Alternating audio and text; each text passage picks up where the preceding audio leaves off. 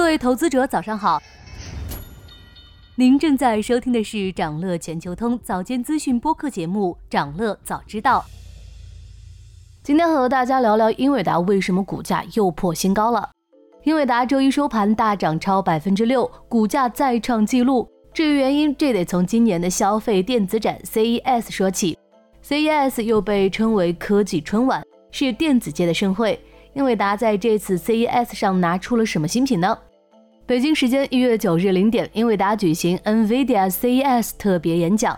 这次英伟达拿出了 RTX 四零 Super 系列，让玩家和设计师可以在 PC 端更好的利用 AI。另外，还向外界公布了公司在生成式 AI、机器人、智能汽车、游戏等多个热门领域的成果。景气度高的赛道，英伟达是一个没落。上年英伟达大获丰收。因为公司是唯一可以满足 Chat GPT 需求的 CPU 供应商，而今年 AI PC 正是这届 CES 的核心焦点。英伟达、AMD、英特尔三家公司也是各显神通，推出了一系列产品，三家股价分别有不同幅度的上涨。不过，无论是市值还是股价涨幅上，不得不说，在人工智能芯片方面，大哥还是大哥。目前，另外两家和英伟达仍有差距。英伟达二零二三年第三季度单季营收一百八十一亿美元，同比增长超两倍，净利润超九十二亿美元，同比增长大约十二点六倍。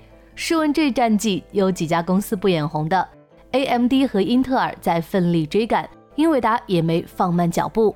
在这届 CES 展会上，英伟达发布了基于云的 AI 模型和服务的集合平台 ACE。这项技术可以让游戏中的 NPC 和玩家进行流畅自然的对话，并且在演示过程中，玩家和同一个 NPC 多次交互，每次的对话都是符合场景并重新生成的，内容完全不同。通过这项技术，NPC 还可以实现和游戏中的环境物品交互。ACE 技术让游戏变得更加灵动和真实。据英伟达官方表示。英伟达已经和不少著名游戏开发商达成合作，如腾讯、米哈游、网易、育碧等公司都在用这项技术。另外，英伟达还在发布会上公布了在汽车领域的相关进展。英伟达在高性能计算和人工智能上有技术优势，这次把这些技术结合到智能驾驶领域，拓展业务的同时，还增加了技术成果的利用率，进一步挖掘其价值，做到了一鱼多吃。在智能驾驶领域，英伟达先后推出了多款高算力芯片，特斯拉、奔驰、路虎、沃尔沃、蔚来、小鹏这一系列汽车厂商都在其合作名单里。这次英伟达还公布了新好友理想、长城赫然在列。英伟达的风光有可能在二零二四年继续延续，但是未来其他巨头的攻势也会越来越凶猛，不可能像上年那么轻取巨额利润。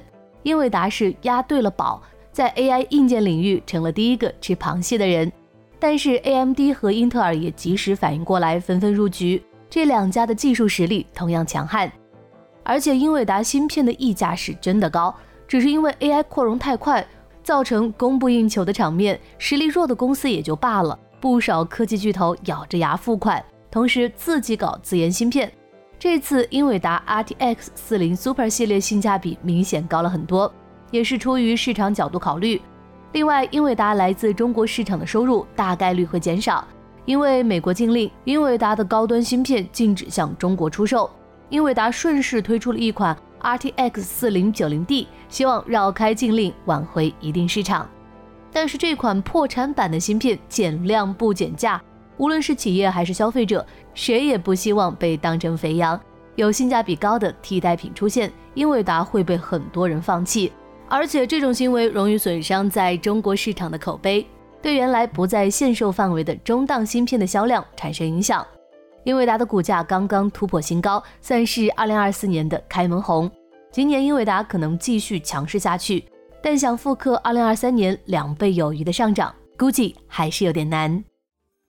想了解更多新鲜资讯，与牛人探讨投资干货，现在就点击节目 show notes 中的链接，进入掌乐全球通 app。以上就是今天掌乐全球通、掌乐早知道的全部内容，期待为你带来醒目的一天。祝您在投资中有所斩获，我们明早再见。